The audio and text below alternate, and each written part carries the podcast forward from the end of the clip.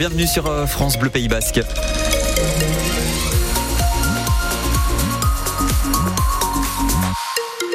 Voici la guitoune pour le journal. 18 degrés à Bayonne, c'est la maximale du jour au Pays Basque. Oui, 15 à Tardette, 16 à Irissari aussi pour cet après-midi. On est plutôt entre 12 et 13 ce matin avec un vent de sud-ouest qui souffle assez fort euh, ce matin. Quelques averses aussi par endroit et un ciel gris toute la journée. Les impôts vont augmenter à Bayonne, annonce faite hier en conseil municipal. Euh, ça concerne les propriétaires. La taxe sur le foncier va augmenter 1% sur le bâti, 1,4% de plus pour le non bâti. Augmentation aussi euh, pour les résidences secondaires. C'est trop pour Henri Etcheto, euh, conseiller municipal de l'opposition Bayonne Ville Ouverte, qui regrette que les investissements de la ville pèsent encore une fois sur les Bayonnais. Les recettes de fiscalité augmentent plus que les charges de la ville. La ville dépense moins pour chacun de ses habitants de ce côté-là. Pourquoi? Parce qu'elle en met de côté pour réaliser ces projets qui sont des projets de prestige. La majorité municipale, euh, c'est lié par des investissements démesurés autour du musée Bonnat et de la médiathèque euh, notamment. Elle aurait besoin surtout de faire des efforts pour ses habitants, plus qu'en termes d'attractivité. On reproche assez à la municipalité de considérer la ville comme une sorte de parc d'attractions ou de musée destiné à attirer indéfiniment un nombre de chalands et de visiteurs. Mais pour la ville, les impôts n'augmentent pas tant que ça. En moyenne, c'est 1 euro par mois en plus euh, pour les propriétaires soumis à la taxe foncière et les investissements sont d'abord faits pour les habitants. Euh, Sylvie Duruti, elle est adjointe euh, au maire de Bayonne chargée des finances. Nous, nous sommes aux manettes. Les Bayonnaises et les Bayonnais nous ont élus avec un programme. Effectivement, ce mandat marquera un, montant d'investissement très important puisque c'est 170 millions d'euros que nous aurons investis euh, sur euh, ce mandat 2020-2026. Le musée et la médiathèque représenteront un tiers des investissements. Ça veut dire que les deux tiers restants, ce sont des, investissements qui viennent toucher, enrichir le quotidien des Bayonnaises et des Bayonnais. Parmi ces investissements à venir, selon elle, l'école du Prissé à Bayonne avec les travaux qui seront terminés à la rentrée prochaine. Trois micro-crèches vont également être construites, dont une créée dans les Hauts de Sainte-Croix. Et puis on apprend également par ailleurs que l'école Marie Curie à Bayonne va fermer. Elle se trouve euh, près de la voie ferrée à la frontière de Boucau. Il restait deux classes avec 23 élèves de la maternelle au CM2 et l'inspection d'académie estime que ce n'est pas assez. Le parquet de Paris fait appel dans le procès François Bayrou. Le patron du Modem, maire de Pau, avait été poursuivi pour euh, détournement de fonds européens, relaxé au bénéfice du doute cette semaine, mais finalement il devrait donc euh, de nouveau y avoir un procès. Le Modem qui reste d'ailleurs au gouvernement malgré tout avec quatre postes. La deuxième partie du gouvernement a été nommée hier et le Modem sera représenté dans les ministères de l'agriculture, euh, de l'enfance, du numérique et des liens avec l'Europe.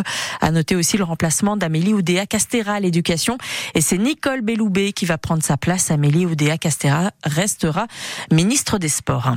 La campagne pour les élections européennes continue. Le Parti nationaliste basque annonce soutenir une liste pro-européenne, celle baptisée Écologie positive et territoire. Le secrétaire du Parti nationaliste basque côté français est neuvième sur, sur cette liste.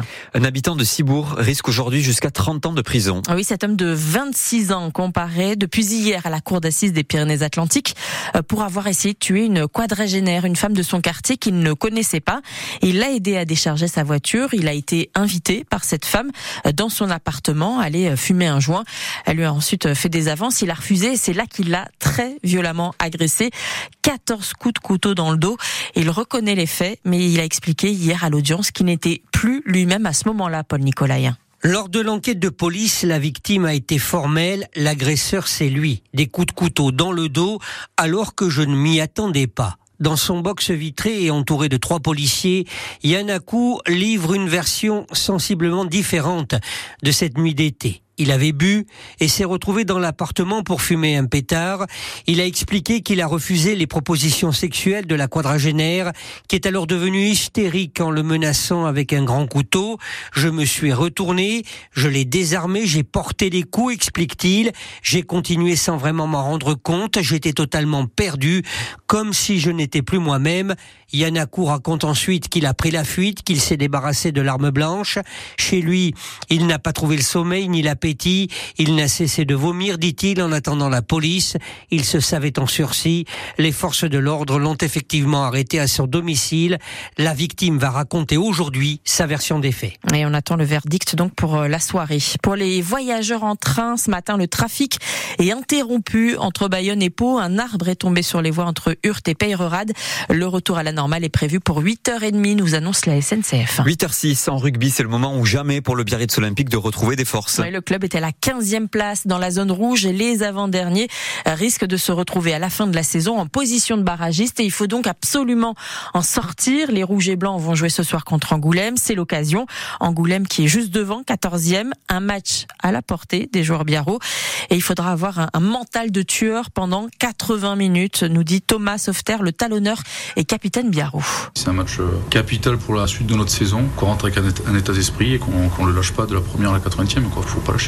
On n'a plus le droit d'avoir de moments où on, a, où on a un coup de mou, il faut qu'au moins sur certains trucs, l'agressivité, la défense, on lâche pas les équipes. Ben là, on va être obligé de se cantonner dans ce rôle-là parce qu'Angoulême va nous pousser dans ce rugby-là. Donc ça va être hyper agressif euh, dans leur stade, avec les supporters proches. Voilà, ça va être, ça va être assez tendu. Donc il va falloir qu'on switch dans ce, dans ce rugby-là et dans cette mentalité-là, surtout devant. Surtout devant, il faut qu'on soit beaucoup plus tueur, beaucoup plus méchant. Euh, du moins que les efforts qu'on arrive à faire sur une mi-temps, qu'on les garde sur tout le match, qu'on soit beaucoup plus agressif, beaucoup plus euh, dominant sur certaines phases. puis après, le reste se fera naturellement. Angoulême, Biarritz, c'est ce soir sur France Bleu Pays Basque à partir de 19h. Et puis toujours en Pro D2, hier a gagné, a écrasé même le leader de la Pro D2, Aix-en-Provence, 31 à 7. En rugby toujours, mais en équipe de France, l'ancien joueur du Biarritz Olympique, Alexandre Roumat, a été retenu pour le match de samedi contre l'Écosse. Il sera sur le banc des remplaçants pour euh, cette rencontre du tournoi des Six Nations. Euh, les Champertards euh, Charles Olivon et Maxime Lucus seront eux aussi reconduits. Match à vivre, on le rappelle, là aussi samedi après-midi à 15h15 sur France Bleu Pays Basque. Et puis cet après-midi, c'est le retour de l'Essor Basque, le troisième jour de compétition pour la course cycliste basque qui va s'élancer à 14h de Saint-Palais. Paris.